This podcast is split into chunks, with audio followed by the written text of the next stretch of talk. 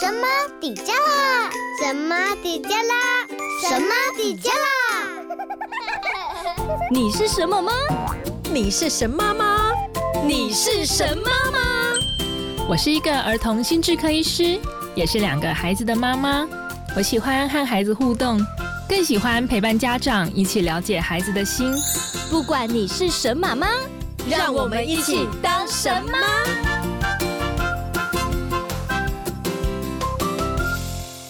Hello，我是陆佳，我是莎拉。上次我们有聊到孩子注意力不足缺乏症，那有家长就说他的孩子疑似雅斯伯格症，他也很希望听到这方面的资讯呢。所以今天呢，我们特别在邀请嘉义长庚精神科主治医师李敏静医师来到我们节目中，再为我们分享。李医师好，李医师好，Hello，大家好，陆佳好，莎拉好。现在其实有很多名人都有雅斯伯格症，像是爱因斯坦啊、比尔盖茨、嗯、莫扎特，还有脸书的创办人祖克伯，甚至我们台北市市长柯文哲和他的大儿子也都有。那这些优秀的名人呢、啊，都是有超强的记忆力和高智商，甚至还有某部分的天赋。那有人就说他们都是属于天才型的，所以我们要请教李医师，什么是雅斯伯格症？他们有哪些特质呢？嗯嗯，亚斯伯格症的话，哈，目前其实在我们医学上是把它归类为自闭症光谱疾患的当中的其中一种了，哈、嗯。是。那它主要的核心其实有两个，第一个就是说，嗯，这些孩子他们在社会互动上面是有困难的。嗯。那这个社会互动包括就是说，从最基本的语言沟通，对，他可能常常会让人家觉得呃词不达意，嗯，或是问东答西。或是他只想讲他自己讲的，就是他的沟通讲话会得罪人。哎、欸，他们有时候讲话会太直，因为他的这个社会互动上面，他不太知道这个情境，什么可以讲，什么不能讲哦。所以我才会说，他们在社会情境的那个辨识度上面敏感度比较不好。所以很多时候，虽然他们口齿伶俐，可是常常不小心讲出不该讲的话，那这是不是就会影响到他们的一个人际关系？对。那除了这个。最基本的语言沟通以外，嗯、我们雅斯伯格的孩子经常在非语言的沟通上也有困难。比如说，嗯、呃，他看不懂人家的脸色。哦，最经典的就是那种人家在看表了。嗯、那一般我们知道说人家在看表，意思就是说，哎、欸，时间差不多了。对。但他会问人家说，哎、欸，你是买了新的表吗？怎么察言观色？哎，怎么一直在看？是很好看，是不是？哈，就会问出一些状况外白目。对哈，或是老板说你明天不用来了，他就真的以为可以放假了哦。那类 就是类似像这种哦，都是他们很经典。哎，讲到这，我很想要举一个例子。嗯，我之前门诊有一个很可爱的雅思那的那个男孩子哦，那他他那个智商哦一百三十几，就很很聪明。那结果有一天呢，就是他上课在那边用圆珠笔在那边那个画课本，然后老师就跟他说：“谁跟你说可以用原子笔的？”那他想一想，他就想说，嗯，谁跟我说？到底是谁？好像没有人跟我说，所以他就继续画。老师超生气的，因为老师就觉得说，我都已经在跟你讲，怎么就是不能画？你怎么还在画？啊，他来我们诊的时候很冤枉哎、欸，他就很冤枉，跟我讲说，他又不是叫我不能画，他是问我谁跟我说可以画的，害 我想很久。如果是我是那个小朋友，会说，谁跟你说可以用原子笔画？嗯，那我可以用铅笔画，就想的重点都不太一样。对，就他们很难 catch 到说我们我们一般人人之常情，我们会知道的社会性线索，他就 catch 不到，他太老实了。对，所以他们常常就会被形容说搞不清楚状况啦，对对对，听不懂人话哦，就是 白目啊，白目。对疾病吗？他他算是病吗？嗯，刚有讲哦，就是说因为现在对亚斯伯格症的那个。说真的，它的界定比较模糊，因为它是放在自闭症光谱疾患里面。相对症状比较轻微、颜色比较浅的那一区，雅斯伯格是比较轻微的。对对对对对。那如果说是一些比较典型自闭症的，可能就是往光谱另外一端比较严重的那一端移动过去了哈。嗯。所以我自己在门诊，我我说真的，我自己经验上，我觉得每个医生心中拿捏的那一把尺都不太一样。光是柯文哲到底有没有雅斯伯格症，我们几个那个儿童心智科医师，十个可能就会有十种不同的看法哦。嗯。那所以我自己在门诊上面，我会评估孩子的这一种就是搞不清楚状况的程度上，影响的程严重性到底到什么程度？有的时候我会只用特质，哦，就是有一点像是一个人的个性来跟家长解释。如果我觉得他的状况就是有有这样子的一个特质，嗯，可是大致上他还 cover 的不错。有时候我就会只讲说，那你就当做这是他一个比较直率的个性。对，那如果有些没有，就是真的已经到就是太常搞不清楚状况，然后在生活上面跟人家格格不入。像我自己门诊也有一些大孩子，他嗯，他因为这个特质的关系哦，就是嗯，他们会，他们另外还有一些就是会特别喜欢或特别惧怕。嗯，那他就是很惧怕那个什么呃一些虫虫然后，所以他后来就戴安全帽去上课，那就很怪，因为同学就觉得怎么这样，他就说。因为那个教室的那个树叶已经快要到教室里面了，我很怕那个虫虫掉下来。那像这个，我就会跟妈妈讲说，因为怎么跟他讲都解释不听。我觉得那这可能就已经有到一个疾病的一个程度了，所以还是看很严重，嘿，还是看影响层面的严重性了。医生，我想请问一下哈，就是像你们在诊疗嗯。病患的时候，他你们是有用什么样的仪器，还是都是从个案的对谈里面去去做评估跟判断的？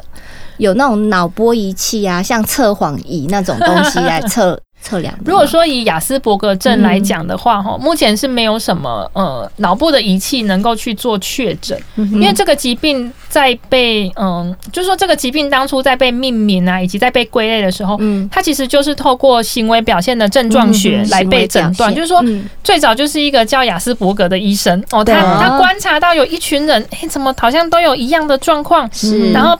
频频的会在他的工作领域啦，或是日常生活、人际关系上面出状况。嗯，那把他们这样子的一群一样有这些表现的人命名为雅斯伯格哦。所以目前我们还是沿用，就是说。在诊断上面，仍然是以就是跟他互动对谈，然后观察日常生活的一些状况资讯来做诊断。是，那如果说真的要一些比较量化的工具的话，有的时候我们会请心理师哦，透过一些评估量表，嗯，因为那些量表就是比如说把雅斯伯格最常出现的六十题哦给列出来，那然后去计分。嗯，那这是另外一些我们可以考虑用来做的一些量化工具。不过基本上还是以临床互动对谈为主要诊断的一个依据。嗯哼，那雅斯伯格症候常常也会被误认为是过动症哦，因为像雅斯伯格跟过动这两种哦，其实都很像，有时候你没有办法去判定到底是哪一种哎，而且有没有可能雅斯伯格症跟 ADHD 它两个过动症这个是合并的？哎、欸，真的没有错哦。其实临床上有蛮多雅斯伯格的孩子可能会合并有 ADHD。或是 ADHD 的孩子也有可能会合并有一些雅斯伯格的特质，嗯，那他们本身就有可能会合并存在。嗯、那另外就是说，他们也有可能就是会被搞混。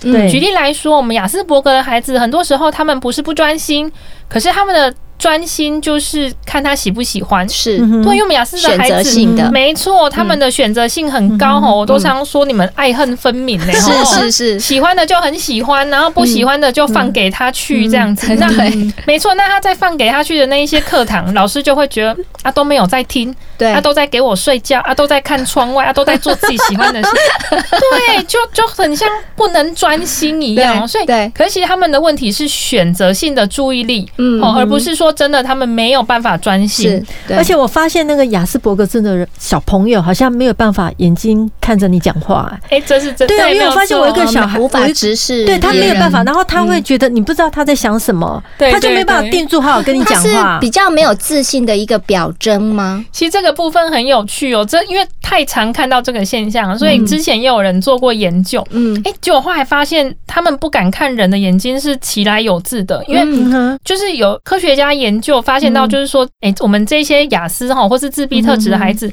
他跟人对上眼之后，那我们知道，就是说，我们看到人的一个眼睛之后，这个讯号哈会从我们的眼睛传到我们的大脑。对，那我们会去解读说，哎，那这个人现在是开心的啦，是。喜欢我的吗？还是是对我有恶意的吗？对。结果我们这一些特质的孩子哦，他那个跟人家对上眼之后，连接到大脑的是他的恐惧区域。哦，所以他们看到人眼是会害怕、会紧张的，所以他才会一直避免、一直闪躲。是。啊，可是你越不看，你就越不知道人家在想什么。这可以教导他吗？父母亲可以跟他讲说，你要看着人家的眼睛讲话啊。我我自从知道他们就是看上人家，看到人家的眼睛会感到紧张啊、恐惧之后，我都教他们就是说，你现在就看他眉毛。你就假装你有在看，但其实你就你就避避开你觉得紧张的那个部位，或是看他的鼻子，看他的鼻梁，一个点，对。脸部上的一个点，对你还是看着人家，可是你就不要去跟他眼神对视，因为他们就是不要看眼睛就对了，对 对对，都是表示对人家的尊重啊，错，对，也是要慢慢教他们一些社会化的东西。那我想问一下，那像我们上一集有提到 ADHD，它百分之八十是来自于遗传，那雅斯伯格也是这样子吗？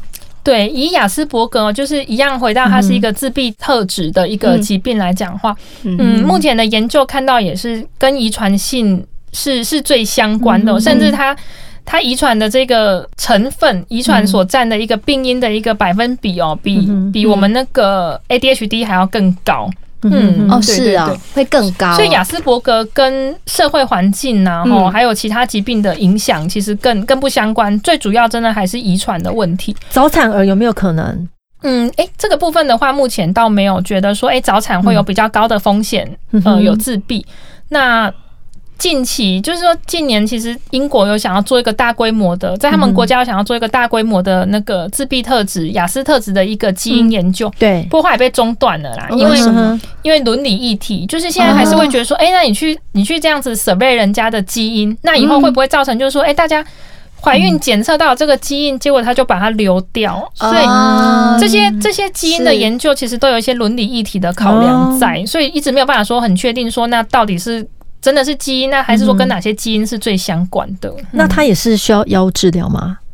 嗯、没有，雅斯伯格的特质的话，嗯、我常常形容说它比较像是一个人的个性，那所以没有什么药可以吃，嗯、因为哦不一样哦，对，没有哪一个药吃了可以改变一个人的个性的，哦，如果这样也太神奇了。哦、对他们。嗯他们的困难是社会化嘛，所以他们需要的是一个怎么样指导他们好好社会化的过程哦，倒不是吃药可以解决的。所以他长大以后他会改善，自自然的。你像柯文哲，或者是说柯文哲，可能在面对记者的那个摄影镜头的时候，也会有他可能看一个那个红点。不过我知道柯市长的，他也是有训练。柯市长讲话真的是比较直接，对对对对，嗯。我我不会说他可以自然改善，但是我会说他们可以教。他其实就像一般的孩子嘛，吼，你你就是要透过教导，让他知道说，嗯，在什么场合底下，你可能要怎么表现是比较恰当的。嗯，那我们雅思的孩子也是，他因为他天生的这个判别、这个 sense、这个敏感度就比较不够，所以。可能一般孩子，你跟他讲三次，他就知道哦，那个什么话可以讲，什么话不能讲。但我们亚斯的孩子可能要讲三百次，他才会记得这件事情。所以长大之后会往越来越好的方向走，还是往越来越不好的方向走？其实跟我们过程当中怎么样去引导他、去改变他，其实有很大的关系。对呀，因为他们有时候不懂得判别人讲的话。因为我记得我听到一个呃，有一个小朋友。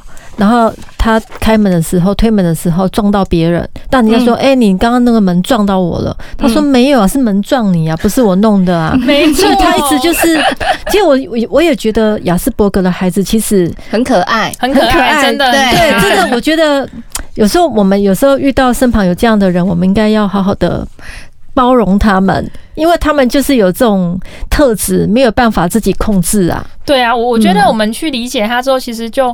你就比较可以去分辨，就是说他哪些话其实他是无心的，对，他哪些，对啊，就是。可是重点就是有时候，嗯，孩子带出去啊，嗯，别的大人不认识他，不理解他，所以就会比较容易引起别人的就是社会价值上面的一个压力在。对啊，对啊，就像刚我就想到我我们这也是有一个有一次妈妈来就说那个。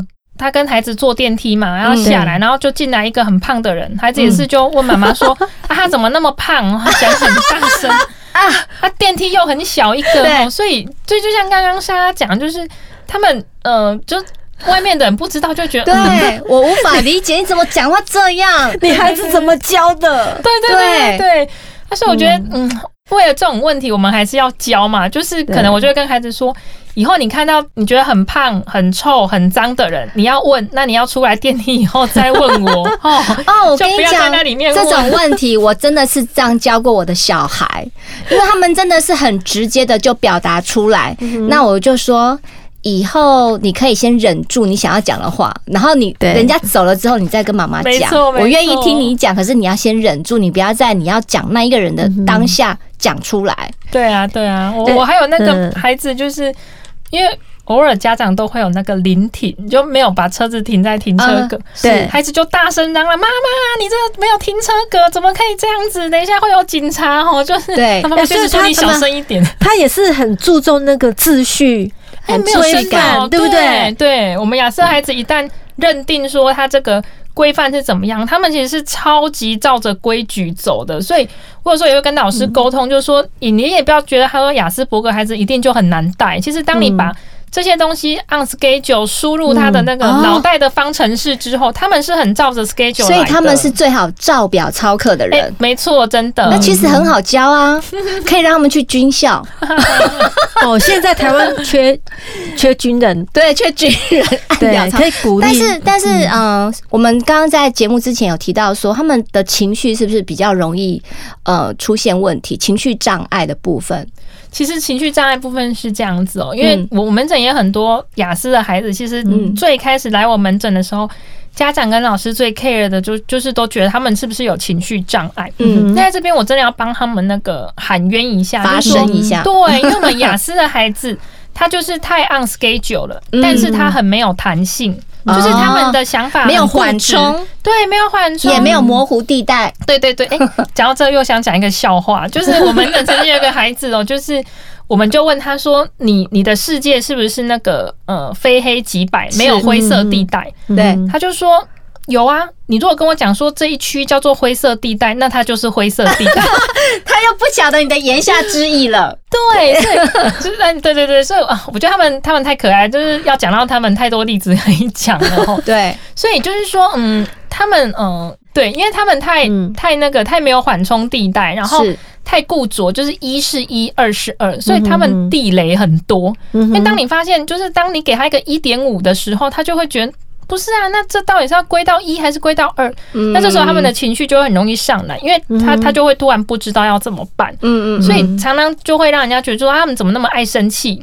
哦，怎么一点点小事情都在生气？那其实主要我觉得还是跟这个疾病的特质，让他们对很多事物的适应，因为没有那么弹性，所以他们就会常常碰壁，常常撞墙啊，就常常会觉得很痛，然后就生气。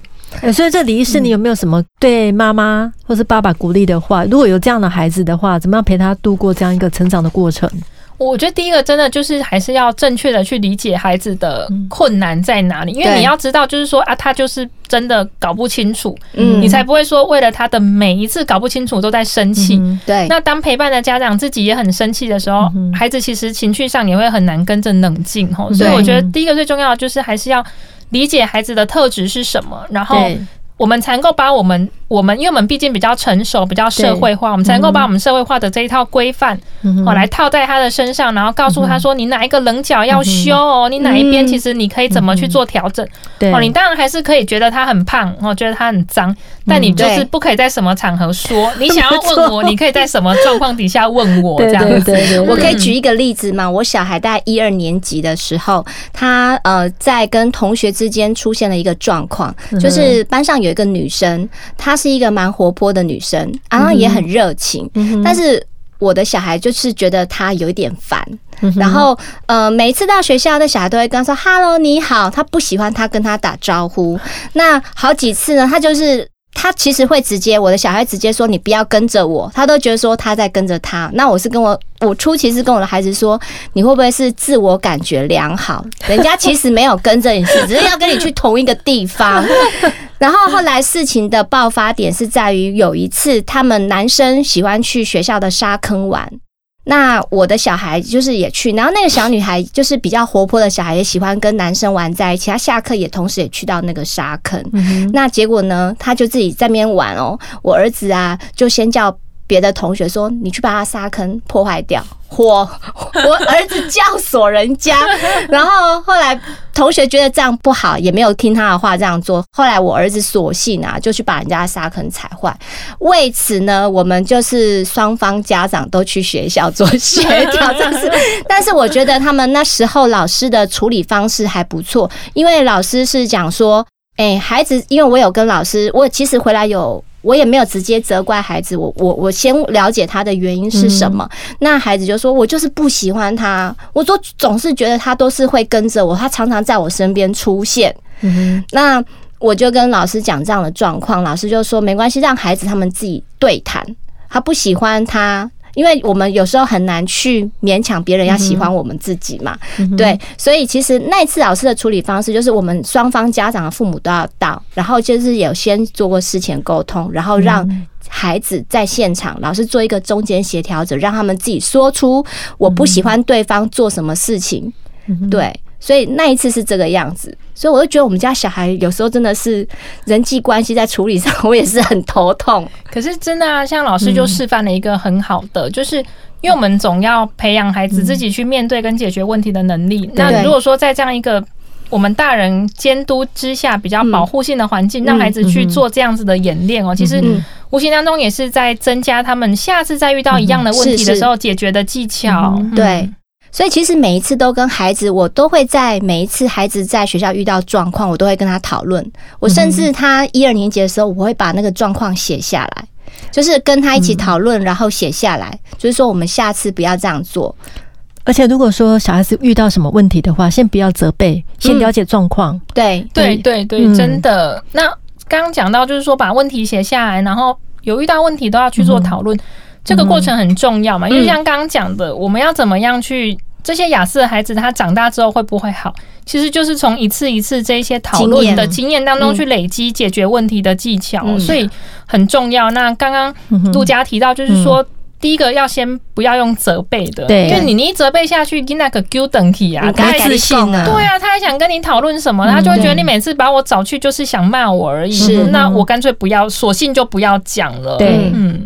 所以呢，我觉得那个家长的教导，还有学校老师，哦，怎么样指引孩子，这个非常重要，可以塑造一个像柯文哲这样子的一个典范，对不对？嗯。所以呢，呃，爸妈除了要寻求医疗教育上的协助以外呢，更重要的是，我们这些父母呢，应该要多给孩子关心跟鼓励。嗯。那大人自己也需要。要懂得相关资讯的认知，哎，嗯嗯，而且我觉得每个孩子其实都是独一无二的，嗯，我们要帮助孩子怎样找到属于自己人生的舞台，这个很重要。毕竟呢，爸爸妈妈才是陪伴孩子、支持孩子走下去的关键人物。如果父母认定自己的孩子有问题，那孩子自己也会觉得我自己是有问题呀。对，那他就会逃避很多的事情，甚至给自己很多的台阶下。所以我觉得很多事情是我们父母要在从旁要去了解孩子、同理化孩子，并且鼓励他看到孩子的独特性。如果说父母能力可以的话，我们就为他稍微陪伴他，帮他找人生的舞台。对对，给他们有很强的一个信念在后面后盾，是跟孩子站在同一阵线。所以我觉得随时聆听孩子内心的想法，还有专家的建议呀，这些都是要靠家长跟孩子一起去努力的。对呀，我们今天真的很开心，我们的李医师能够来到我们节目当中。我们在未来如果有相关的一些议题啊，嗯，或是小孩子学呃小朋友学习的障碍，其实我们都很。呃，我们都会邀请李医师来我们节目当中。那我们也希望就是说，这一听过我们这两集节目啊，有呃听众朋友，如果对于孩子教育相关的问题呀，都可以在我们的粉丝专业上留下你们的问题，我们也可以跟李医师询问。对，李医师今天是不是有带一些呃一些这个手册啊？有关于对对对对，跟大家介绍一下。对，就是我们。呃，儿童心智科的话是隶属于台湾儿童青少年的精神医学会。那我们学会其实针对这一些在照顾那个 ADHD 的嗯、呃、孩子的这个家长上面，其实我们一直想说要怎么样去帮忙哦，所以我们有针对。这个部分哦，出了一个家长手册。嗯，那手册的东西，手册不会很厚，不用 K，不用像那个 K 书一样要 K 掉厚厚一本。可是他把几个其实最常遇到的一些状况问题，那家长要怎么样去理解哦？其实做了很很好的一个整理。那在这边也呃可以跟各位听众做分享。那另外就是说，嗯，我们在网络上也有提供一些那个网络卫教文章的一个资源，那大家可以透过下载一个 App。嗯，那输入升级码之后，其实就可以免费阅读这一些，呃，已经是经过我们查线，然后都是在科学上面有实证的一些重要的文章。嗯、那也帮助大家对于怎么样，呃，照顾孩子的身心，怎么样照顾自己哦，有一些那个资讯可以跟大家做分享。哎、欸，所以这个李医师有带来多少多少本，我们可以送听众。放五本，好啊，那我们就是可以用一样抽奖的方式。对对对。那其实相关的协会的一些资讯啊，我们都可以请李医师提供连接给我们，然后让家长可以比较有一些管道，呃，可以有一些方向可以去咨询跟查询的。嗯。那我们今天谢谢李医师来到现场，跟我们一起做节目。谢谢，谢谢，谢谢李医师。你是神妈吗？欢迎用手机录下声音，分享你是什么吗？从神妈底加了脸书资讯声音档给我们，就有机会在节目片头出现哦。也欢迎到节目脸书按赞、留言加分享。每个礼拜四上午九点上架，欢迎大家订阅关注我们哦。拜拜。